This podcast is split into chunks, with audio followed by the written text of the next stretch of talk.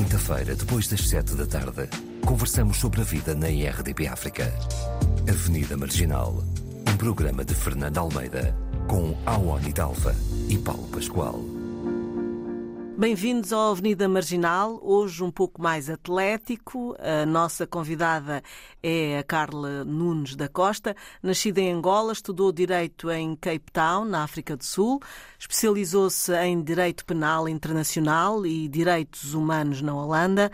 Trabalhou nos tribunais penais da antiga Jugoslávia, Ruanda, Corte Especial da Serra Leoa e a Corte Penal Internacional em Haia. Atualmente já não exerce a advocacia e foi recuperar uma paixão de adolescência, eh, tendo sido atleta de canoagem.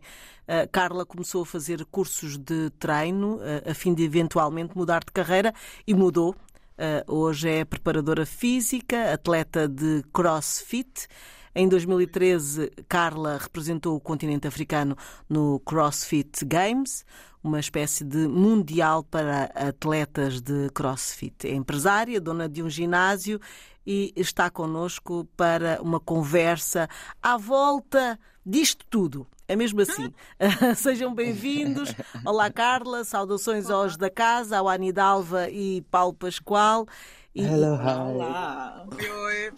E antes de abordarmos as questões de facto eh, relacionadas com o trabalho que desenvolves hoje, eh, acho que todos temos curiosidade em saber o que levou, o que te levou à canoagem, não é? Eh, na adolescência e depois enverdar pela advocacia.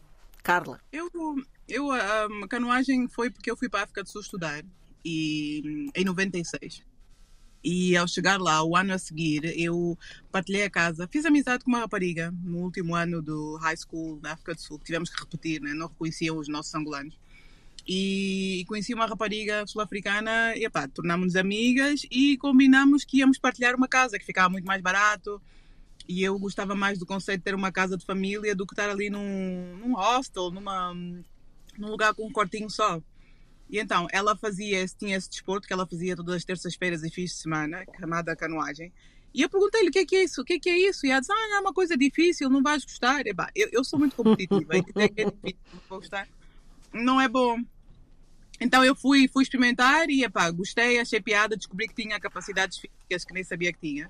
E depois uh, descobri que gostava muito de passar muito tempo fora na natureza comecei a ir todos os fins de semana, inscrevi-me para um curso de principiantes chamado Ducklings, que é os patinhos, em que tínhamos um professor que ia connosco para o rio, para as partes mais fáceis, ensinar a navegar, não é? E aquilo foi se tornando mesmo um hábito. Eu percebi que eu gostava de estar na rua, na natureza, na água.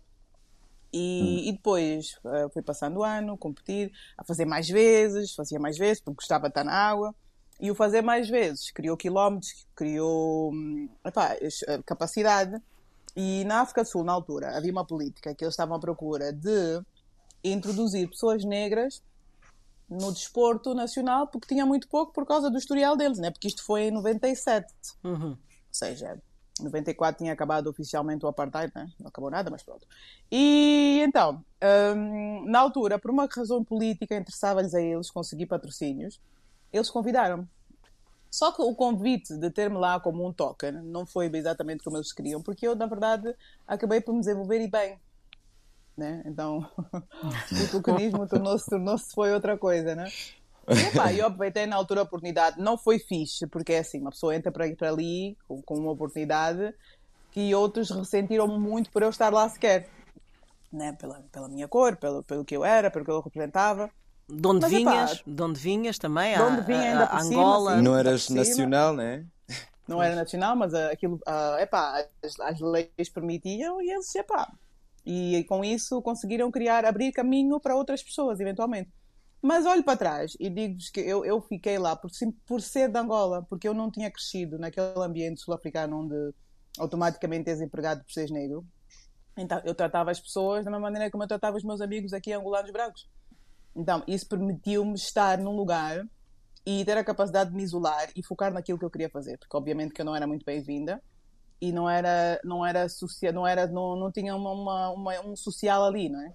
Uhum. Então aquilo foi uhum. mesmo eu ir na base na base do tipo, yeah, epá, eu quero fazer isso, vou fazer isso e desligar o resto à volta. E olhando para trás, epá, eu tinha 19 anos, 20 anos, nem sei como é que eu fiz, mas pronto. És uma atleta mesmo. De, Epa, de, nasceu em ti isso. E, e, e Parece que sim. E depois, uh, como é que, o que é que, porquê é que decidiste ir para esta área profissional? Uh... Então, eu. Hum. Na verdade, foi algo que aconteceu. Eu, eu, quando escolhi direito, escolhi direito com base no conflito angolano. Eu, na altura, era miúda e acompanhei a criação pelo. Uh, Security Council, o consul, como é que se chama em português? Como é Consulado. Security Council da ONU? Uh, não, o, não, não é América, Rússia, China, o pessoal do veto na, na, na ONU. Hum. Eles criaram, usando o capítulo 51 lá do Charter das Nações Unidas, o Tribunal da Jugoslávia, o Tribunal da Ruanda, uns anos depois, para tratar dos, dos crimes cometidos no, nos conflitos dos respectivos países. Uhum, eu, como quando era miúda, certo, e eu quando era miúda, epá, tinha uma paixão tão grande por Angola e acreditava, e depois saiu aquela música Angola no coração e acompanhei os acordos de BICES. Então, eu, na verdade, queria fazer parte. Eu sonhava com, não sei se chegamos à parte em que eu sonhava, as eleições de Angola inspiraram-me na altura, acordos de BICES, e eu queria, eventualmente, fazer. E na altura na África do Sul tinha a Comissão da Verdade, tinha muita coisa a acontecer. E eu queria, tinha um sonho muito patriota, de um dia poder fazer parte do processo de reconciliação nacional. Independentemente do, do modelo que se desse, eu gostaria de ser uma das pessoas que, pá, ter presente nos tribunais, ter presente nos vários, nas várias versões de retribuição ou de reconciliação, no momento que isso acontecesse em Angola. E fui, e fui para, para, para esses lugares, trabalhei lá, mas o resultado é que eu, hoje em dia, olho para as Nações Unidas e passo-me. Eu não tenho um mínimo de epá, confiança ou interesse em algo que tenha a ver com a ONU.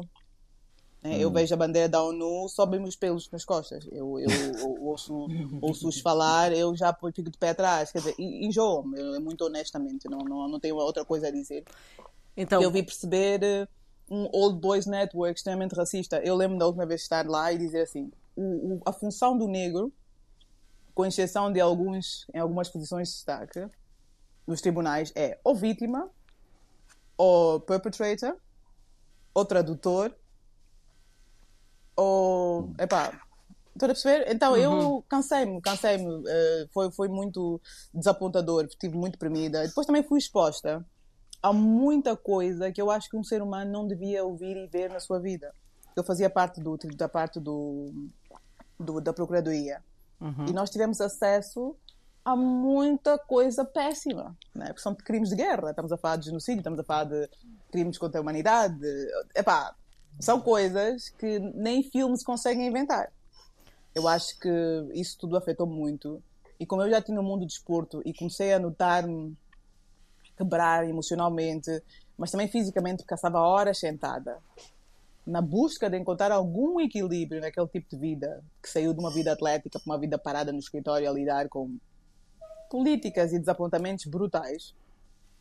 Uh, porque eu olhava para as Nações Unidas como bastião dos direitos humanos, né? da igualdade e pronto, enfim. Portanto, o trabalho tem que ser feito dentro da própria casa, né? Das Fiquei curioso, qual é hum, o teu olhar sobre esta guerra agora, né? Uh, NATO, Croácia, Ucrânia?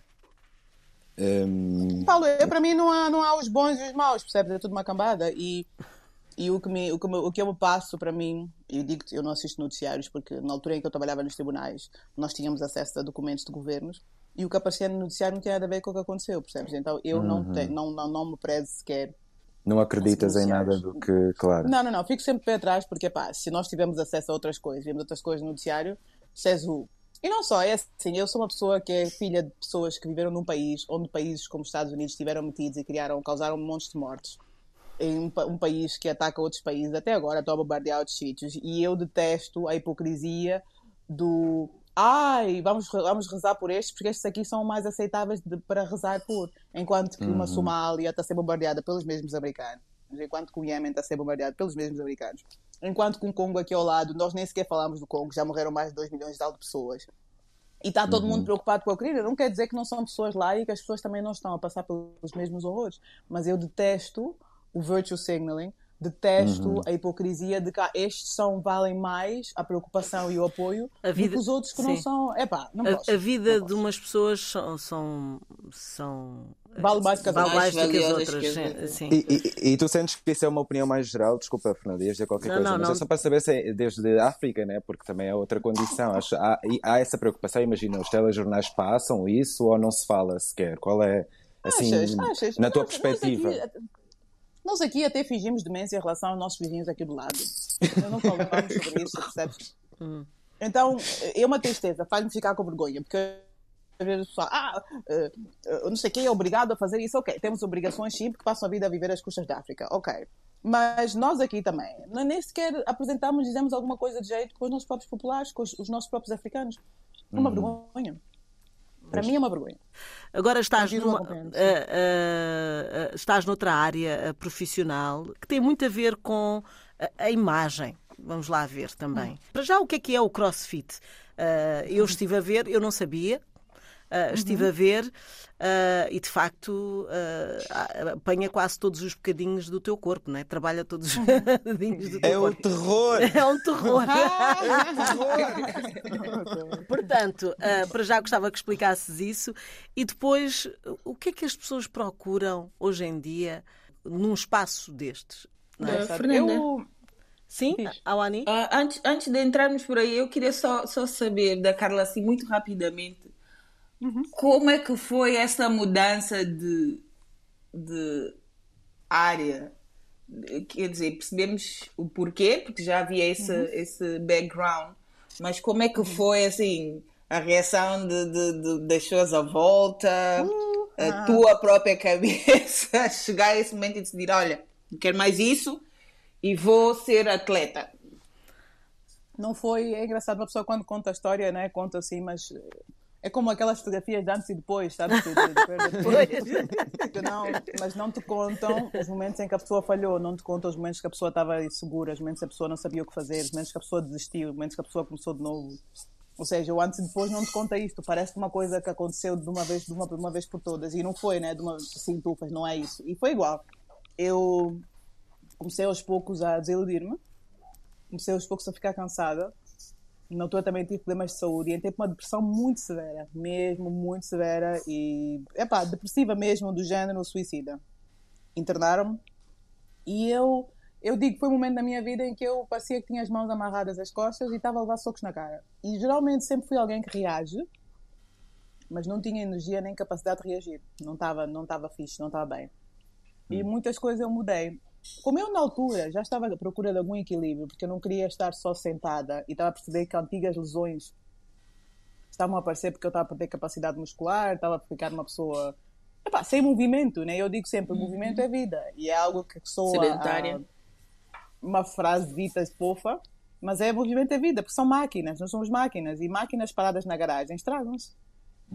E eu, porque há o conceito, o crossfit, crossfit é simplesmente, eu olho para o crossfit como se fosse numa caixa de ferramentas, mais uma ferramenta. Não precisa de ser. Há pessoas que gostam dessa ferramenta e usam só essa, né? mas nessa caixa tem muitas ferramentas. Então, na minha versão, eu entrei para o crossfit porque encontrei lá outra vez o mundo da competição, que eu gostei porque fazia parte de quem eu era, de quem eu sou. Então, mais uma vez começou como um hobby. Como eu tinha um historial de força e de treino de atleta, foi fácil eu sobressair-me no mundo do crossfit porque já estava lá. Não é? As pessoas que competem, que são atletas no mundo do crossfit, são atletas anteriores, têm um historial antigo de outros desportos, daí da, da disciplina do exercitar, do, do, do, do, né, do volume de treino necessário para conseguir ter algum, alguma performance. Desportos diferentes, mas historiais similares que permitem as pessoas serem bem-sucedidas no CrossFit. O que acontece com o CrossFit é que é uma mistura de várias disciplinas: corrida, ginástica, levantamento olímpico. E se for bem programado, porque aquilo é uma, dizem, um, movimentos multifuncionais feitos a alta intensidade. Só que o problema aqui é que CrossFit tornou-se. Eu sou de 2009, este é um mundo tipo OG de CrossFit, quase. Né? O CrossFit começou três anos antes. O CrossFit de hoje não é o CrossFit que nós tínhamos antigamente, que era uma coisa mais simples, mais comunidade e menos exibir e menos volumes. Era, eram os chamados eh, exercícios funcionais, né? Treinos Sim, funcionais. não era, e era super underground, era super underground, cada um tinha as suas roupas, não havia nada disso, agora todo mundo tem mesmo, quase a mesma fardamenta. Não é o crossfit original. E eu sei que eu sou a, tipo aquele pessoal mais velho que diz, ah, antigamente, pronto, eu sou do antigamente. né? Mas olhando para o CrossFit hoje em dia, o que é que eu vejo que aconteceu?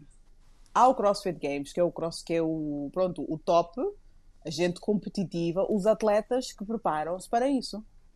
E depois há o tio António, a tia Maria, o pessoal que passou uma vida inteira sedentária, que viu online uma coisa e agora quer ir fazer, esquecendo-se que para fazeres aqueles exercícios que estão lá, tens que ter um historial de coordenação motora, de capacidade muscular, de força, mobilidade. Uma parte das pessoas está no escritório, tem os ombros todos para frente, as ancas todas encurtadas, joelhos que não têm nada e não têm capacidade nas articulações sequer. E coordenação motora.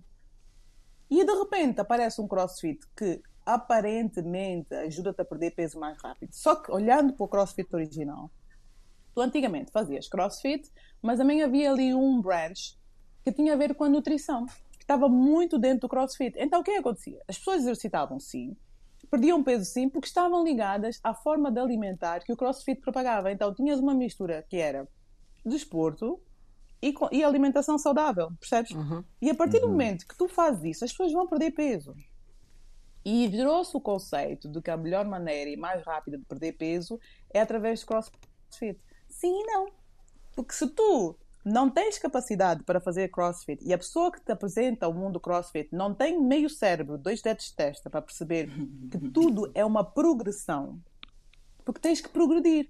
Onde o João, que sempre treinou, fez todo tipo de esporte, está, não pode ser onde tu começas, porque tu não tens isso e a gente precisa de começar de base. Só que claro. temos, tratamos duas coisas: egos humanos, a pessoa que chega lá dentro, ah, não, eu sei que o fulano está fazer, também tem que fazer, porque eu também sou homem, ou não sei o quê, tipo, ah, tem que fazer X, porque se eu não queimar, não vou perder peso. Vão treinar com o conceito que eu tenho que perder o peso aqui, esquecendo que é na cozinha que isso acontece. Vão treinar ignorando o processo de adaptação, de desenvolvimento, de capacidade.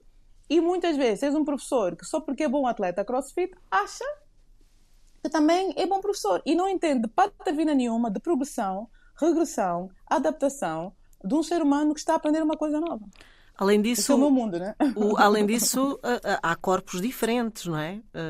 há corpos preparados, diferentes. preparados ou não para umas coisas e, e para outras. E, e, tu tens que lidar com isso, Carla. Tens que uh, chegar a isso. Olha, este uh, tem, está mais preparado para levantar mais pesos e menos não sei quê. Ou há, há, um trabalho também da pessoa que, que, que, gera um espaço destes? Eu quando cheguei, eu quando cheguei a Angola, uh, eu fui, vim, vim para aqui especificamente para montar o CrossFit Alatona. Nós chegamos a ter 400 e tal alunos.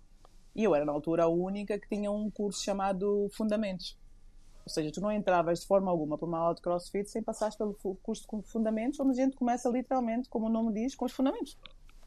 Aprendes a agachar. E eu disse, ah, agachar todo o ser humano faz. Não, aí é que se engana as pessoas, que muitas vezes não têm, não têm, passam a vida de sapatos altos, os tornozelos já não funcionam como deve ser, não têm mobilidade, hum. têm as ancas todas travadas de horas no escritório, ou seja, de repente querem fazer coisas que nunca ou há anos que não pedem ao corpo. Isso leva tempo, percebes? Então, hum a programação disto tem que ser tem que ser, e a maneira como a gente transfere isso para os professores, porque assim, uma coisa é eu fazer uma programação, outra coisa é eu dar aula, outra coisa é eu ter outros professores, porque não pode ser sempre tudo eu.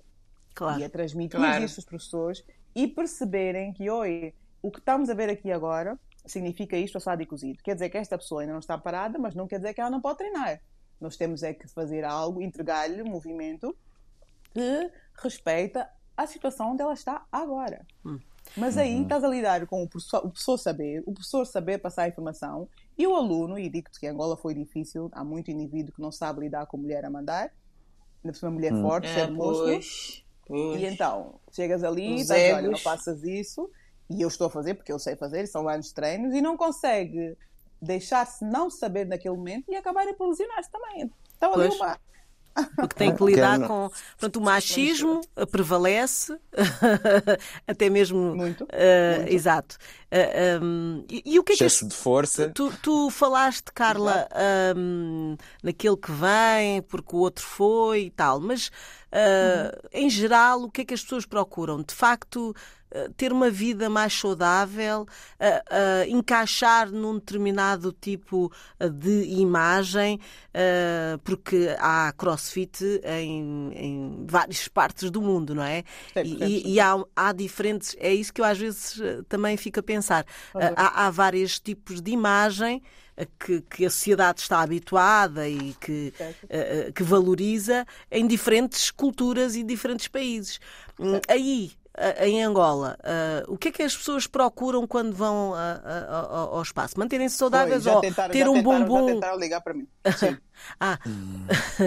ou ter um bumbum mais forte, maior, ou ter o quê? Alguma coisa depende, específica? Depende, depende do mundo. As pessoas que tendem a ir para o crossfit, eu gosto e digo assim, é um bocadinho mais os, os, os hardcore, o pessoal que gosta da drena, o pessoal que, né, que vê aquilo e diz fogo, eu quero isto. Então, a gente olha para aquilo e diz Deus me livre.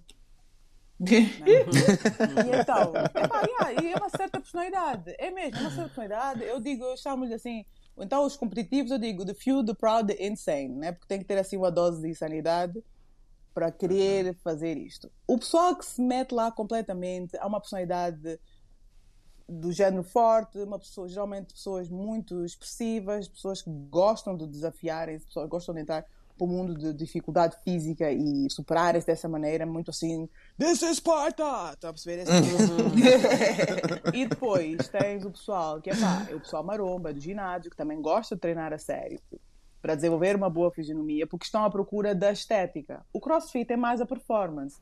E o resultado, por exemplo, se olhas para uma pessoa de um ginásio que vai treinar especificamente para formas, as mulheres têm a tendência a ter a cintura mais fina, porque estão a treinar específico para isso. Nós que fazemos trabalhos de powerlifting, crossfit e companhia, temos a tendência a ter a cintura mais grossa. Porquê?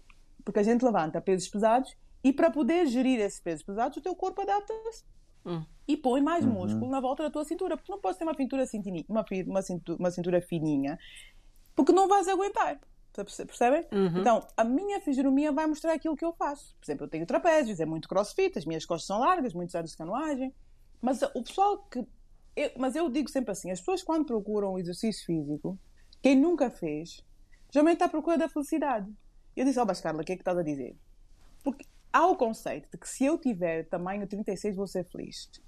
Se eu tiver um six-pack, vou ser feliz. Se uhum. eu não uhum. sei o que das quantas, vou ser mais popular. As pessoas vão gostar mais de mim fim do dia é felicidade. Acharem que ser um certo tamanho, acharem que conseguir fazer certas coisas traz felicidade. Mas o tema não está aí. Tu podes estar o mais sarado da vida possível, podes estar com o corpo exatamente como tu tens, mas se dentro de ti não está fixe, o não está fixe vai continuar a estar lá, independente do exercício da, e sim. Da aparência da fisionomia. Uhum. Claro. Portanto, uh, há todo um trabalho mental, físico, trabalho, etc. E, e, há pessoas que têm que. Porque o excesso de exercício físico também. Uh, é, péssimo. é, péssimo. é péssimo. Pode, pode levar uh, ao descalabro, né? chama-se o overtraining. pronto. excesso... Vou dar-te um, dar um exemplo em relação ao overtraining. eu digo assim às pessoas: eu faço uma avaliação física, quem que pessoa, qualquer pessoa que vem ter comigo. E o pessoal pergunta, mas são quantas vezes por semana que eu treino? E eu respondo sempre, depende. Depende da tua realidade. Imagina, nunca fizeste nada. És uma pessoa que não dorme à noite, estás preocupada com não sei o quê, porque é da pandemia, tens filhos, tens que fazer não sei o quê, tens contas. Epá, vida real de uma pessoa adulta. E adiciona Angola. Então, não dormes, tens boa de stress, agora decides que vais começar a treinar porque estás com sobrepeso, o médico diz que estás pré-diabético, não sei o quê. Tens uma fisionomia que nunca fez nada, mas está extremamente estressada. Pegar em ti uhum. e atirar-te para um ginásio e começar a dar pancadas todos os dias, X horas, tu, tu, tu, aquilo vai ser extra stress. Então, em vez de ser uma coisa uhum. positiva e saudável para ti, na verdade é mais um estressor que até pode fazer muito mal. Percebes? Então, pegar só e vai só, um passo, seja o que Deus quiser, não é de todo relevante, nem devia ser assim. Claro. Percebes? Okay. Então, exercitar depende do que eu sou, quantas vezes, depende da minha realidade, do que eu posso fazer. O meu corpo reage, consigo recuperar, perfeito, siga. E também uma questão psicológica. Nós somos o resultado dos nossos hábitos. Se eu estou habituada a não fazer nada e depois, segunda-feira, a partir de segunda-feira, vou treinar seis vezes por semana, acredita-me que eu vou fazer isso durante algum tempo e depois vou desistir. Não existe pois. isso. Uhum. Sim, malembe, Mas a malembe, gente não né? quer processos. E então, Exato, mas a gente não quer processos. Pois, agora, uh, só, só por curiosidade, também gostava de saber se, uh, Paulo e Awani, como é que vocês uh, uh, lidam com o vosso corpo e a prática do exercício físico? Uh, é uma coisa Só para dizer que o constante? Paulo irrita-me profundamente. O Paulo irrita-me, é uma pessoa parada, irrita-me. Porque nasceu assim? isso. Somos duas irritadas. Maravilhosas, irrita-me, frustra-me absolutamente. Só queria dizer isso, né? Já falei, né? Então podemos continuar. Paulo, então, tu não fazes, uh, nasceste naturalmente assim, como é que é? Isto é, isto Olha, é, isso. isto é, é tudo memória histórica. memória genética.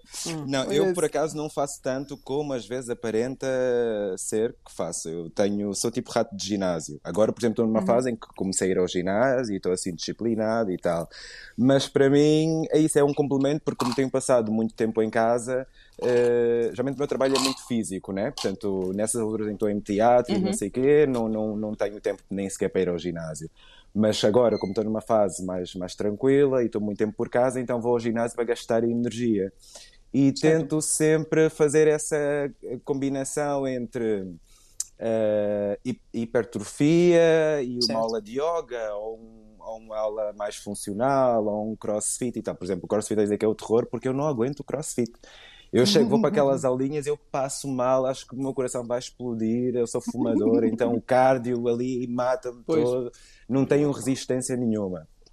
Mas de tempo em tempo desafio-me e vou. Mas é isso que a Carla estava a dizer, que de repente eu não posso entrar para uma aula de quem já está a fazer isso há não sei quanto tempo, né? E o que vai acontecer num ginásio normalmente é isso. Há umas aulas já pré-estabelecidas, não há, eu não estou a fazer isso com um training. Eu entro para uma aula e pronto, acho que vou conseguir fazer e claro, às E vezes não é, siga. Não, é, não é boa ideia de tudo.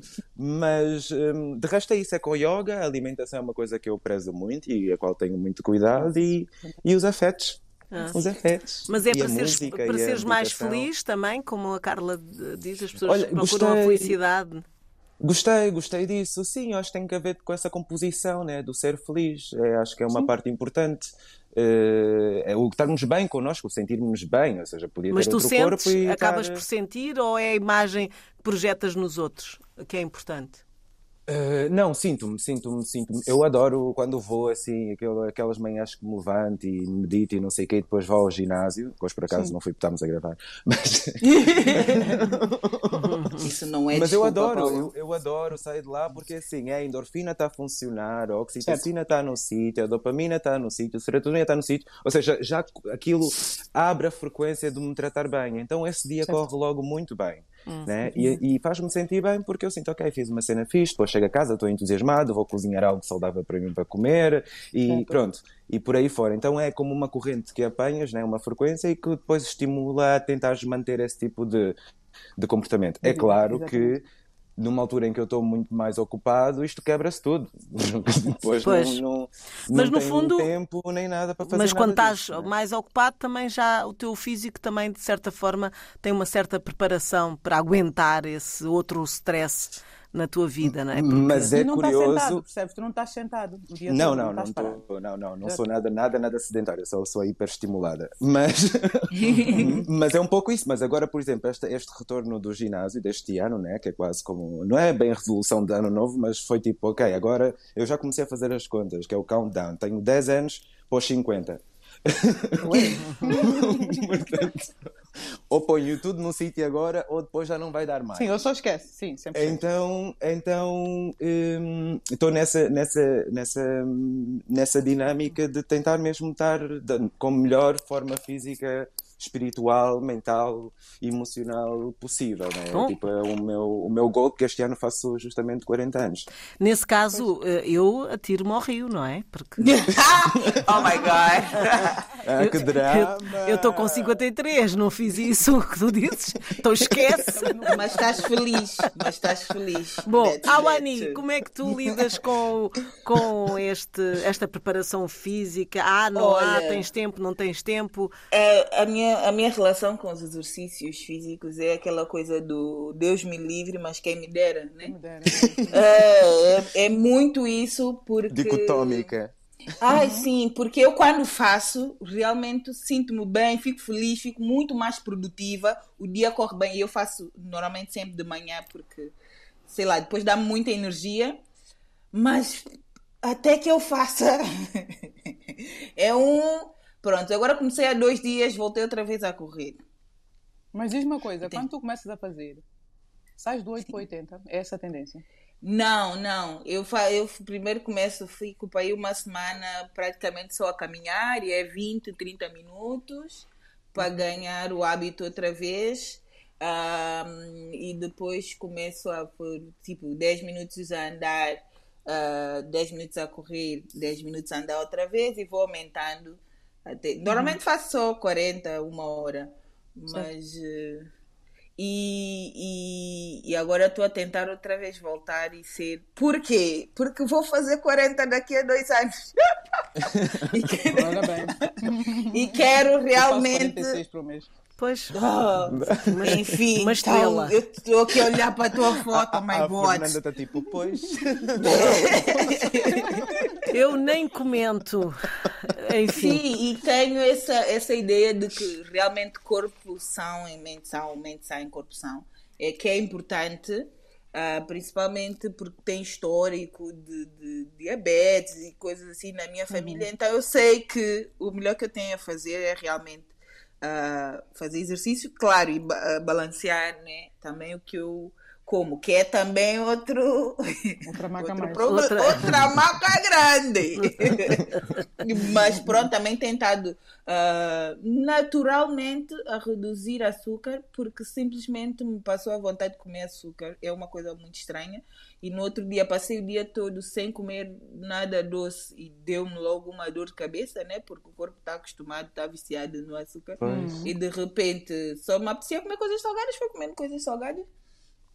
E, e depois, Mas... no fim do dia, comi um. Acho que foi um chocolate ou coisa assim e passou uma dor de cabeça. Eu percebi, ah, pronto, também não pode ser assim uma coisa abrupta.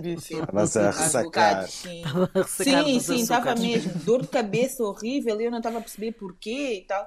Então estou a tentar balancear. Ainda tenho que, que procurar um profissional para me ajudar nessa pronto, parte. Eu, eu precisava de uma Carla, uh, sinceramente. Mas pronto, aqui leva-me a outro assunto. Uh, suplementos alimentares. Uh, até que ponto é, é benéfico? E, até que ponto muitas vezes somos enganados? Uh... O, nome, o nome acho que já diz tudo, suplemento. Uh, a gente suplementa quando a base está boa, sabes? Eu não, não sou a favor de comprar coisas quando nem sequer consigo ter no meu prato geralmente proteína, algum carboidrato, gorduras e verduras, né? Não consigo sequer comer frutas por dia, não consigo ter quantidade de proteína suficiente e estou a pensar em suplementos, quer dizer, eu estou a querer, nem acabei de construir a casa, já estou a querer pensar nos bibelós que vou para lá dentro. Quer dizer, é completamente. Hum, pois. Não tem nada a ver. Bem, essa imagem é super gráfica, que horror. Epá, mas pronto.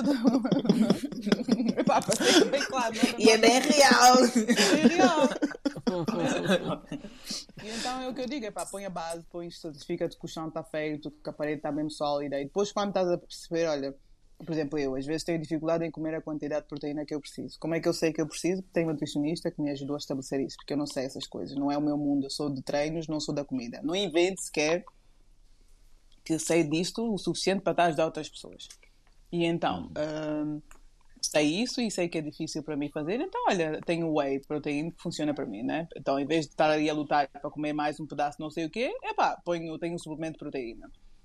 Uso, uhum. uso creatina. Tá... E mais nada, e depois siga, não, não tem o resto, o resto acho uma perda de tal tempo. Mas fica sempre a dica: é pá, se a base não está fixe, nem pense em suplementos. Pois. Claro. Uh, estamos mesmo a, a, terminar, hoje o tempo correu mais rápido. Uh, Carla, a, a, a, mulher é a maior vítima uh, desta história à volta da imagem, ainda hoje. Eu, epá, eu acho que, que, sim. É, os homens também têm pressão estética, obviamente. Uh, foi interessante ver isto. Há pouco tempo fizemos assim uma brincadeira e um amigo meu sobre um óleo que andava para aí pela internet que esfregavas no umbigo, dava-te uma caganeira e ficavas logo fitness. Uau! Milagroso o óleo. E eu, exato, e eu fiz ali uma paródia com um amigo também, Saradão. E a quantidade de homens que mandavam mensagens no off que não perceberam que aquilo era paródia. A quererem óleo. Oh a quererem óleo. E a gente diz: olha, é um milhão de kwanzas Sim, E iam pagar lá mesmo. de pagar. Iam pagar. Não estou a fugir do país a seguir, mas pronto, iam pagar. E, e os homens também sofrem isso, mas nós, se estás gorda demais, está gorda demais, está magra demais, está magra demais. Um homem com uma barriguinha ainda se aceita, uma mulher com uma barriguinha já se comenta. Eu já vi indivíduos, indivíduos, médias que não vêm a pila há dois anos ou dez, mas está a comentar uma senhora que passou, que passou, que tinha um bocado de barriga e está a comentar. E eu, eu também que gosto. Olhei uma vez para o senhor e disse, mas você então, como você atreve-se a fazer comentário daquela senhora quando você está assim nessa situação? Não percebo, como é que é possível? Pronto, né? É, é porque o patriarcado defende-se bem, né? Em Angola Sim. sempre ouvi dizer que homem barrigudo e careca é rico, logo está tudo bem. Exato, exemplo, É sinal de- de riqueza. Sinal de. Se tu não, não arrancas os pelos, és uma suja, não Hum. sei o quê. Ou seja, tem tanta coisa. Por exemplo, ainda há pouco tempo postei um vídeo de uma, uma, uma artista brasileira que ah, por fora parecia estar tudo bem, mas passava a vida a tomar suplementos e chás e não sei o quê. Epá, arrebentou, arrebentou com o fígado. Pois. Aquela pressão da estética. E são muitas pessoas que morrem nas mesas de operações, muitas pessoas que morrem a tomar suplementos, a não comer o suficiente, porque, pá, convenceram-lhes que cães de raças diferentes têm que ter a mesma aparência. Agora, imagina, eu sou um São Bernardo e agora convencem-me que eu tenho que parecer uma chihuahua. Eu vou morrer. Que grande comparação. Muito gráfica, realmente, Da adoro. mesma maneira que uma chihuahua. E entre nós humanos existem raças de cães diferentes. Há uns que são mais para o estilo São Bernardo. Não estou a falar de obesidade, estou a falar de tamanhos de corpos.